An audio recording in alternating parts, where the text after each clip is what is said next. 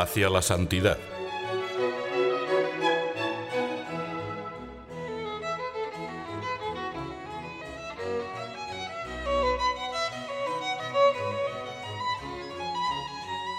Nos quedamos removidos con una fuerte sacudida en el corazón al escuchar atentamente aquel grito de San Pablo. Esta es la voluntad de Dios, vuestra santificación. Hoy, una vez más, me lo propongo a mí, y os recuerdo también a vosotros y a la humanidad entera.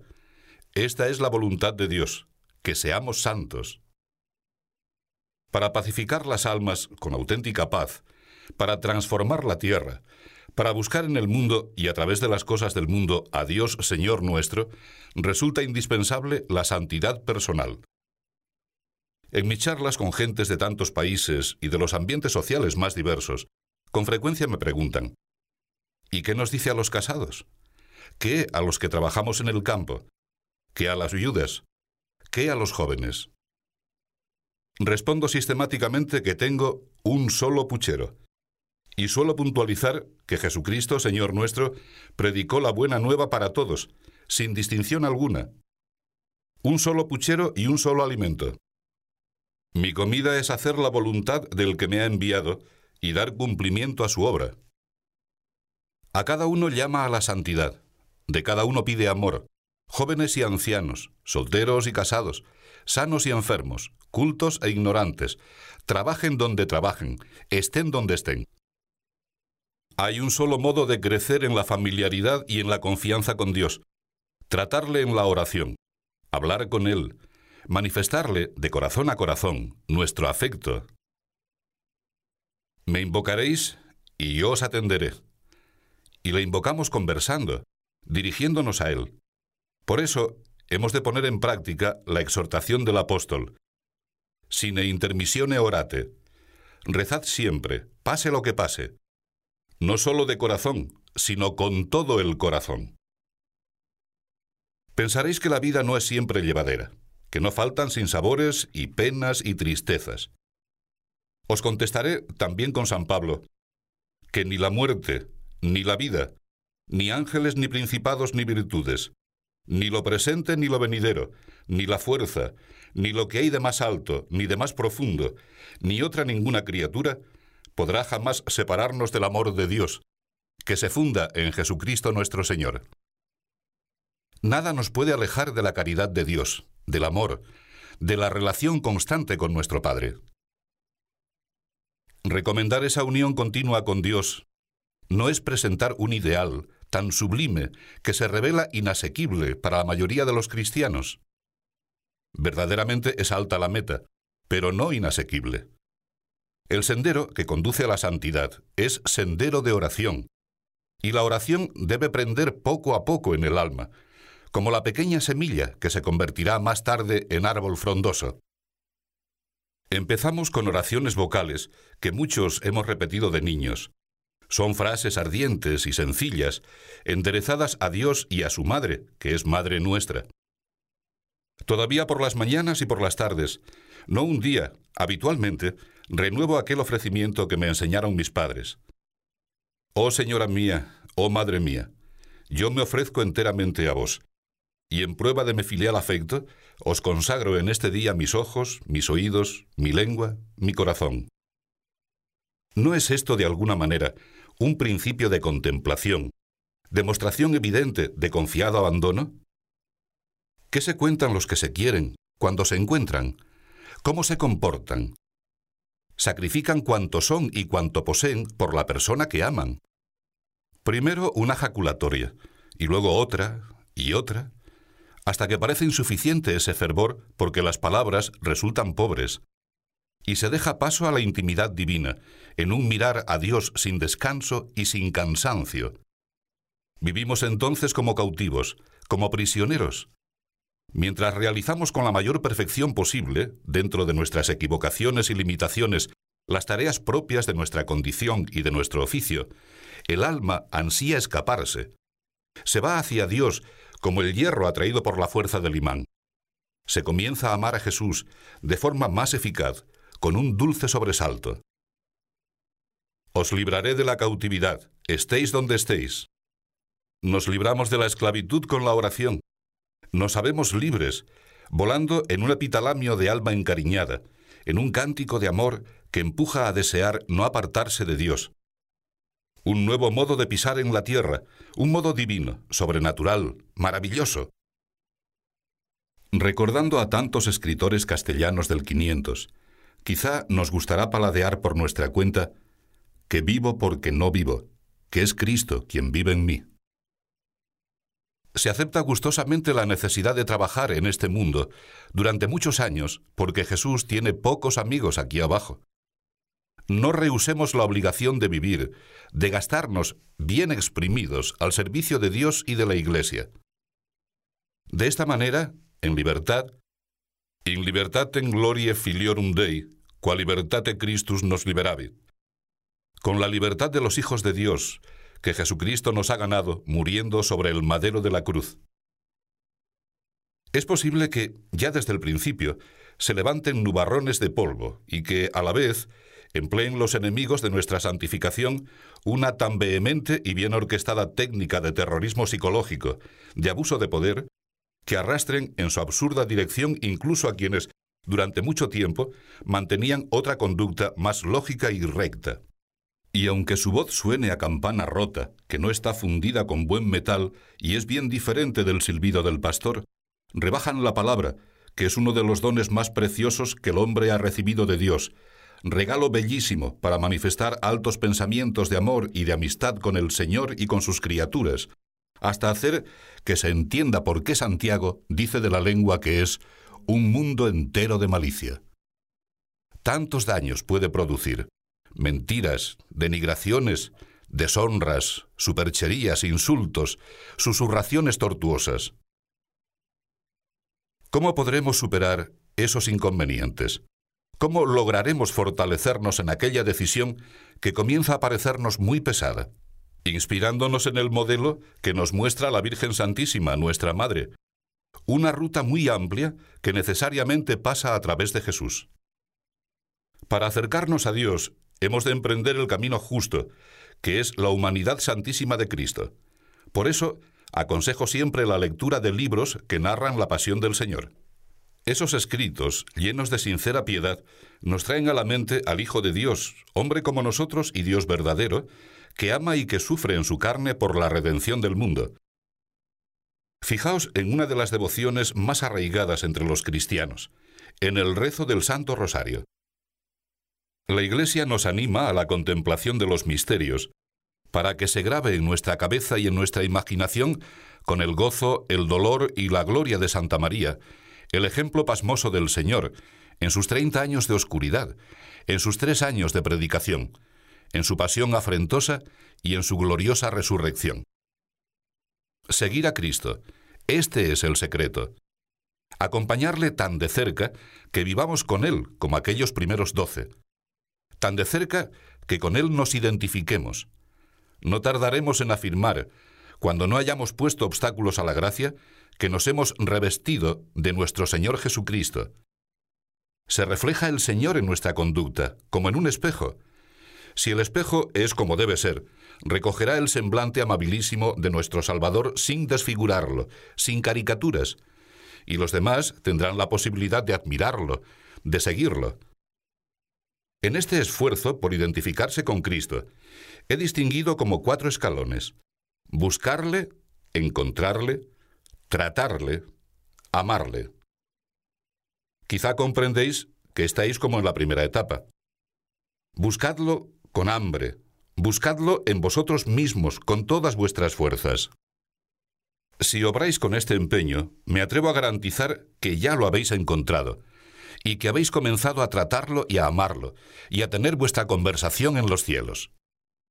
Ruego al Señor que nos decidamos a alimentar en nuestras almas la única ambición noble, la única que merece la pena, ir junto a Jesucristo, como fueron su Madre bendita y el Santo Patriarca, con ansia, con abnegación, sin descuidar nada, participaremos en la dicha de la divina amistad, en un recogimiento interior, compatible con nuestros deberes profesionales y con los de ciudadano, y le agradeceremos la delicadeza y la claridad con que Él nos enseña a cumplir la voluntad del Padre nuestro que habita en los cielos.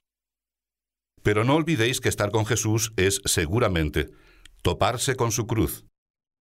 Cuando nos abandonamos en las manos de Dios, es frecuente que Él permita que saboreemos el dolor, la soledad, las contradicciones, las calumnias, las difamaciones, las burlas, por dentro y por fuera, porque quiere conformarnos a su imagen y semejanza, y tolera también que nos llamen locos y que nos tomen por necios. Es la hora de amar la mortificación pasiva, que viene, oculta o descarada e insolente, cuando no la esperamos. Llegan a herir a las ovejas con las piedras que debieran tirarse contra los lobos, el seguidor de Cristo experimenta en su carne que quienes habrían de amarle se comportan con él de una manera que va de la desconfianza a la hostilidad, de la sospecha al odio. Le miran con recelo, como a mentiroso, porque no creen que pueda haber relación personal con Dios, vida interior. En cambio, con el ateo y con el indiferente, díscolos y desvergonzados de ordinario, se llenan de amabilidad y de comprensión. Y quizá el Señor permite que su discípulo se vea atacado con el arma que nunca es honrosa para el que la empuña de las injurias personales. Con el uso de lugares comunes, fruto tendencioso y delictuoso de una propaganda masiva y mentirosa, porque estar dotados de buen gusto y de mesura no es cosa de todos. Quienes sostienen una teología incierta y una moral relajada, sin frenos, quienes practican, según su capricho personal, una liturgia dudosa, con una disciplina de hippies y un gobierno irresponsable, no es extraño que propaguen contra los que solo hablan de Jesucristo celotipias, sospechas, falsas denuncias, ofensas, maltratamientos, humillaciones, dicerías y vejaciones de todo género. Así esculpe Jesús las almas de los suyos, sin dejar de darles interiormente serenidad y gozo porque entienden muy bien que, con cien mentiras juntas, los demonios no son capaces de hacer una verdad. Y graba en sus vidas el convencimiento de que sólo se encontrarán cómodos cuando se decidan a no serlo. Al admirar y al amar de veras la humanidad santísima de Jesús, descubriremos una a una sus llagas. Y en esos tiempos de purgación pasiva, penosos, fuertes, de lágrimas dulces y amargas que procuramos esconder, necesitaremos meternos dentro de cada una de aquellas santísimas heridas, para purificarnos, para gozarnos con esa sangre redentora, para fortalecernos. Acudiremos como las palomas que, al decir de la Escritura, se cobijan en los agujeros de las rocas a la hora de la tempestad. Nos ocultamos en ese refugio para hallar la intimidad de Cristo, y veremos que su modo de conversar es apacible y su rostro hermoso, porque los que conocen que su voz es suave y grata son los que recibieron la gracia del Evangelio que les hace decir, Tú tienes palabras de vida eterna. No pensemos que en esta senda de la contemplación las pasiones se habrán acallado definitivamente. Nos engañaríamos si supusiéramos que el ansia de buscar a Cristo la realidad de su encuentro y de su trato y la dulzura de su amor nos transforman en personas impecables. Aunque no os falte experiencia, dejadme sin embargo que os lo recuerde. El enemigo de Dios y del hombre, Satanás, no se da por vencido, no descansa, y nos asedia incluso cuando el alma arde encendida en el amor a Dios. Sabe que entonces la caída es más difícil, pero que, si consigue que la criatura ofenda a su Señor, aunque sea en poco, podrá lanzar sobre aquella conciencia la grave tentación de la desesperanza. Si queréis aprender de la experiencia de un pobre sacerdote que no pretende hablar más que de Dios, os aconsejaré que cuando la carne intente recobrar sus fueros perdidos, o la soberbia que es peor, se revele y se encabrite, os precipitéis a cobijaros en esas divinas hendiduras que en el cuerpo de Cristo abrieron los clavos que le sujetaron a la cruz y la lanza que atravesó su pecho. Id como más os conmueva. Descargad en las llagas del Señor todo ese amor humano y ese amor divino. Que esto es apetecer la unión, sentirse hermano de Cristo, consanguíneo suyo, hijo de la misma madre, porque es ella la que nos ha llevado hasta Jesús.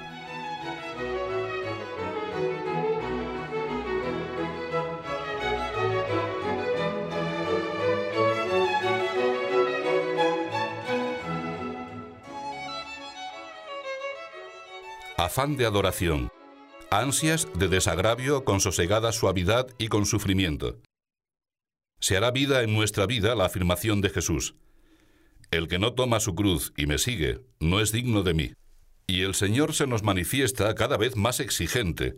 Nos pide reparación y penitencia hasta empujarnos a experimentar el ferviente anhelo de querer vivir para Dios, clavado en la cruz juntamente con Cristo. Pero este tesoro lo guardamos en vasos de barro, frágil y quebradizo, para que se reconozca que la grandeza del poder que se advierte en nosotros es de Dios y no nuestra. Nos descubrimos acosados de toda suerte de tribulaciones, y no por eso perdemos el ánimo. Nos hallamos en grandes apuros, no desesperados o sin recursos. Somos perseguidos, no desamparados, abatidos, pero no enteramente perdidos.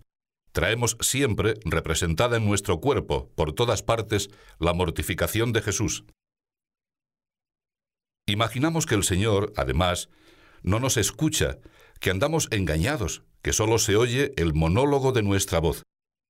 Como sin apoyo sobre la tierra y abandonados del cielo nos encontramos. Sin embargo, es verdadero y práctico nuestro horror al pecado, aunque sea venial. Con la tozudez de la cananea, nos postramos rendidamente como ella, que le adoró implorando, Señor, socórreme. Desaparecerá la oscuridad, superada por la luz del amor. Es la hora de clamar. Acuérdate de las promesas que me has hecho para llenarme de esperanza. Esto me consuela en mi nada y llena mi vivir de fortaleza. Nuestro Señor quiere que contemos con Él para todo. Vemos con evidencia que sin Él nada podemos y que con Él podemos todas las cosas. Se confirma nuestra decisión de andar siempre en su presencia. Con la claridad de Dios en el entendimiento, que parece inactivo, nos resulta indudable que si el Creador cuida de todos, incluso de sus enemigos, ¿cuánto más cuidará de sus amigos? Nos convencemos de que no hay mal ni contradicción, que no vengan para bien. Así se asientan con más firmeza en nuestro espíritu la alegría y la paz que ningún motivo humano podrá arrancarnos, porque estas visitaciones siempre nos dejan algo suyo, algo divino, Alabaremos al Señor Dios nuestro, que ha efectuado en nosotros obras admirables, y comprenderemos que hemos sido creados con capacidad para poseer un infinito tesoro. Habíamos empezado con plegarias vocales, sencillas, encantadoras, que aprendimos en nuestra niñez y que no nos gustaría abandonar nunca. La oración, que comenzó con esa ingenuidad pueril, se desarrolla ahora en cauce ancho, manso y seguro, porque sigue el paso de la amistad con aquel que afirmó, Yo soy el camino. Si amamos a Cristo así, si con divino atrevimiento nos refugiamos en la abertura que la lanza dejó en su costado, se cumplirá la promesa del Maestro. Cualquiera que me ama observará mi doctrina, y mi Padre le amará, y vendremos a él, y haremos mansión dentro de él. El corazón necesita entonces distinguir y adorar a cada una de las personas divinas. De algún modo, es un descubrimiento el que realiza el alma en la vida sobrenatural, como los de una criaturica que va abriendo los ojos a la existencia. Y se entretiene amorosamente con el Padre y con el Hijo y con el Espíritu Santo, y se somete fácilmente a la actividad del Paráclito vivificador, que se nos entrega sin merecerlo, los dones y las virtudes sobrenaturales. Hemos corrido como el ciervo que ansía las fuentes de las aguas, con sed, rota la boca, con sequedad. Queremos beber en ese manantial de agua viva, sin rarezas.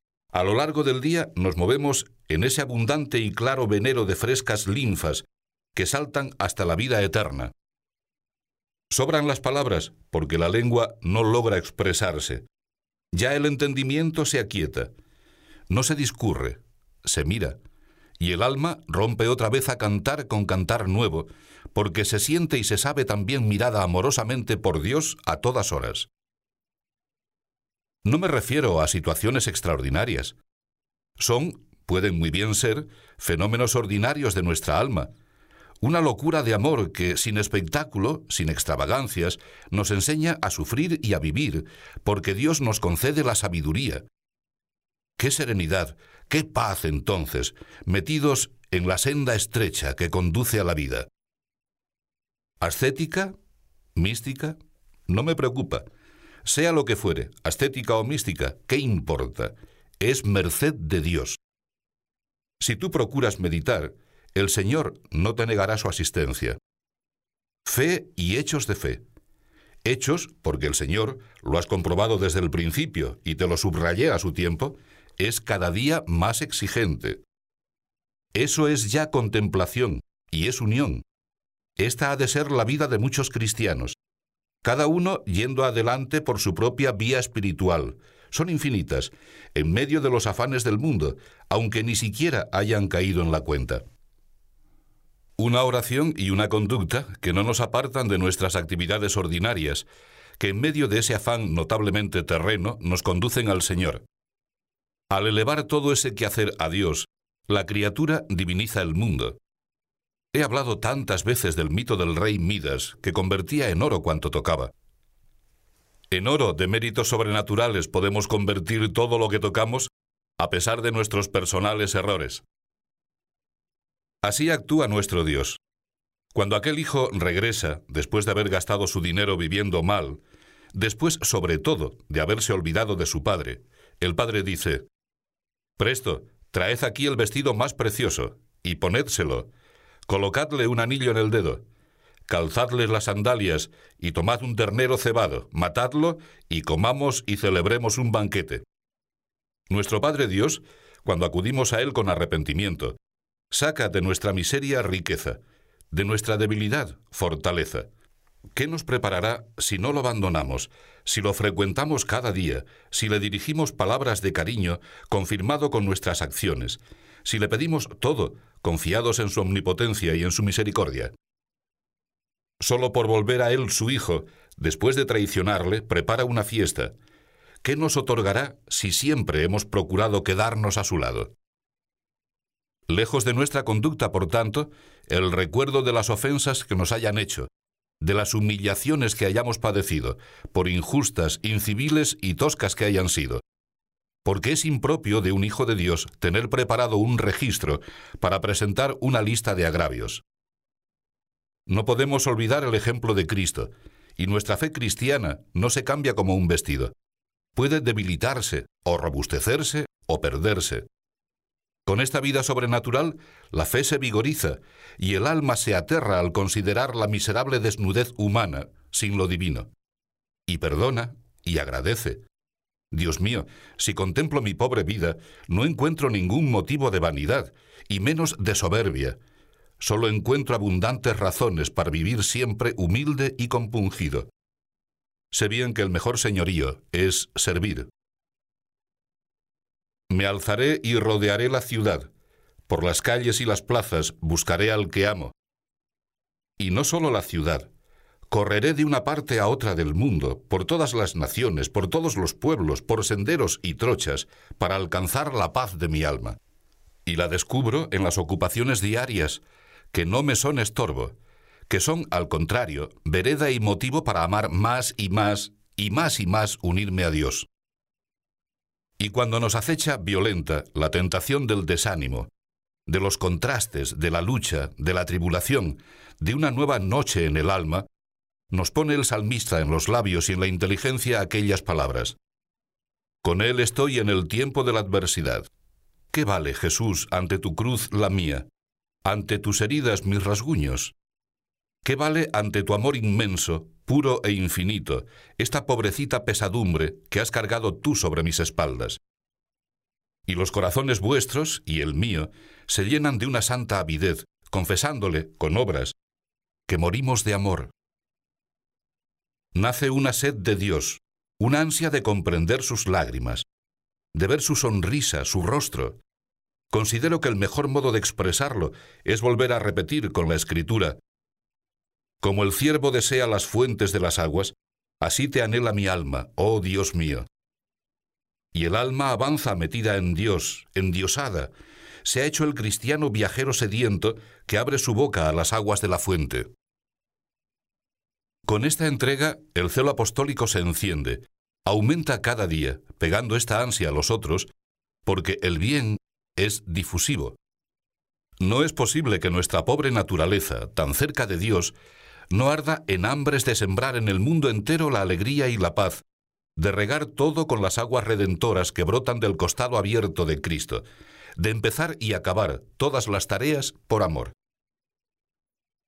Os hablaba antes de dolores, de sufrimientos, de lágrimas, y no me contradigo si afirmo que, para un discípulo que busque amorosamente al Maestro, es muy distinto el sabor de las tristezas, de las penas, de las aflicciones. Desaparecen en cuanto se acepta de veras la voluntad de Dios, en cuanto se cumplen con gusto sus designios, como hijos fieles, aunque los nervios den la impresión de romperse y el suplicio parezca insoportable.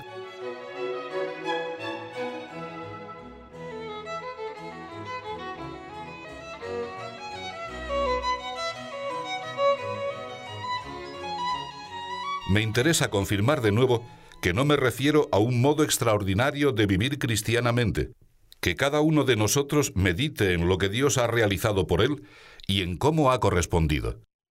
Si somos valientes en este examen personal, percibiremos lo que todavía nos falta. Ayer me conmovía oyendo de un catecúmeno japonés que enseñaba el catecismo a otros que aún no conocían a Cristo, y me avergonzaba.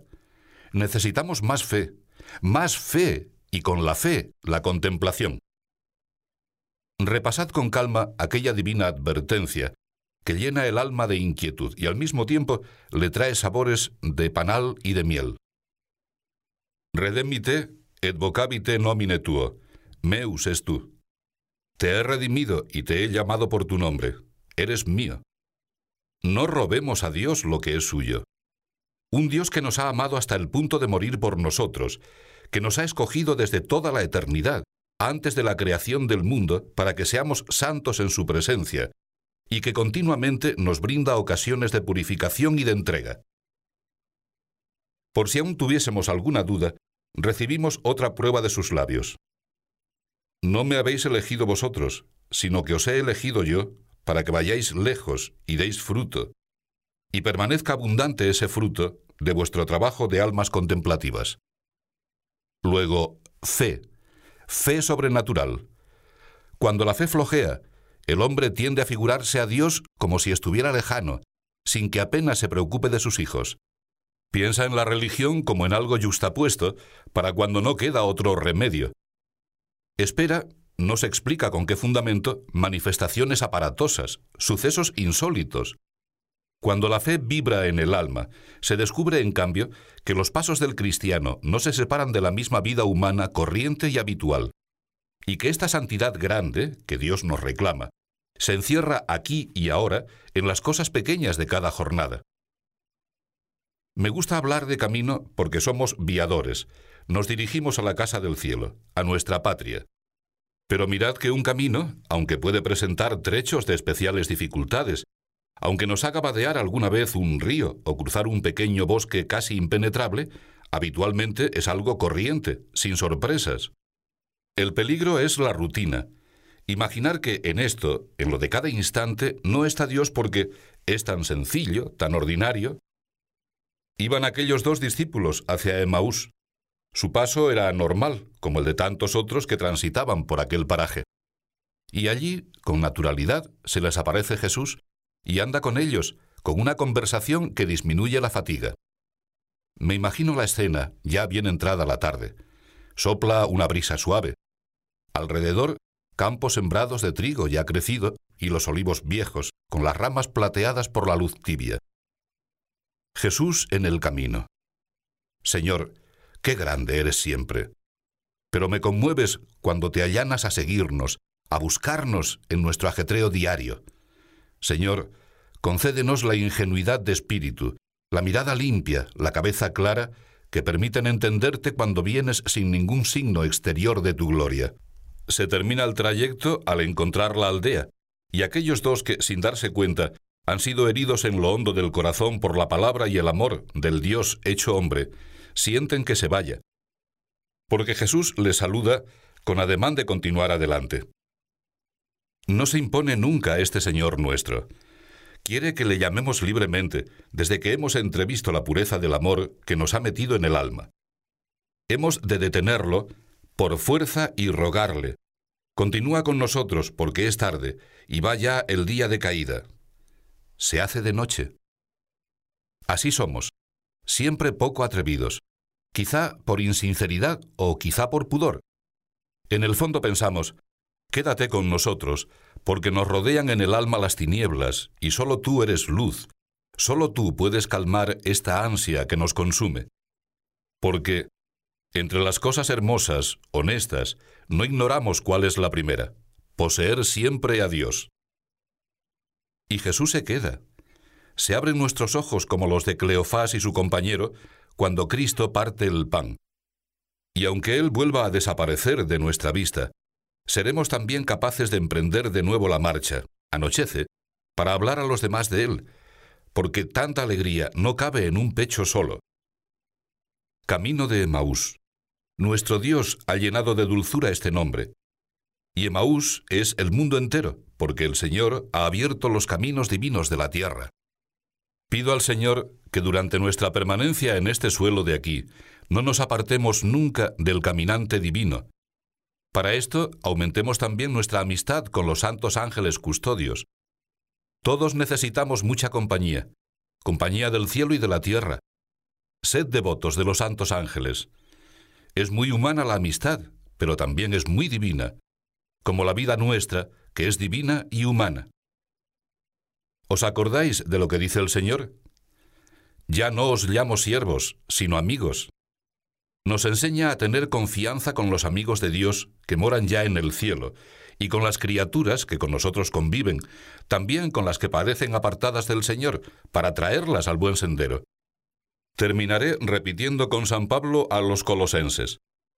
No cesamos de orar por vosotros y de pedir a Dios que alcancéis pleno conocimiento de su voluntad, con toda sabiduría e inteligencia espiritual. Sabiduría que proporciona la oración, la contemplación, la efusión del Paráclito en el alma, a fin de que sigáis una conducta digna de Dios, agradándole en todo, produciendo frutos de toda especie de obras buenas y adelantando en la ciencia de Dios, corroborados en toda suerte de fortaleza por el poder de su gracia, para tener siempre una perfecta paciencia y longanimidad acompañada de alegría, dando gracias a Dios Padre, que nos ha hecho dignos de participar de la suerte de los santos, iluminándonos con su luz, que nos ha arrebatado del poder de las tinieblas y nos ha trasladado al reino de su Hijo muy amado. Que la Madre de Dios y Madre nuestra nos proteja, con el fin de que cada uno de nosotros pueda servir a la Iglesia en la plenitud de la fe, con los dones del Espíritu Santo y con la vida contemplativa, cada uno realizando los deberes personales que le son propios, cada uno en su oficio y profesión y en el cumplimiento de las obligaciones de su Estado, honre gozosamente al Señor. Amad a la Iglesia, servidla con la alegría consciente de quien ha sabido decidirse a ese servicio por amor, y si viésemos que algunos andan sin esperanza, como los dos de Emaús, acerquémonos con fe, no en nombre propio, sino en nombre de Cristo, para asegurarles que la promesa de Jesús no puede fallar, que Él vela por su esposa siempre, que no la abandona, que pasarán las tinieblas porque somos hijos de la luz, y estamos llamados a una vida perdurable. Y Dios enjugará de sus ojos todas las lágrimas, no habrá ya muerte, ni llanto, ni alarido. No habrá más dolor, porque las cosas de antes son pasadas. Y dijo el que estaba sentado en el solio, He aquí que renuevo todo.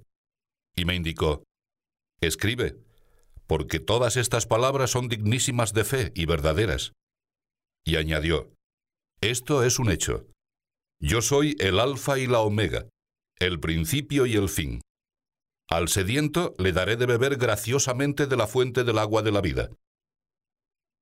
El que venciere poseerá todas estas cosas, y yo seré su Dios, y él será mi hijo.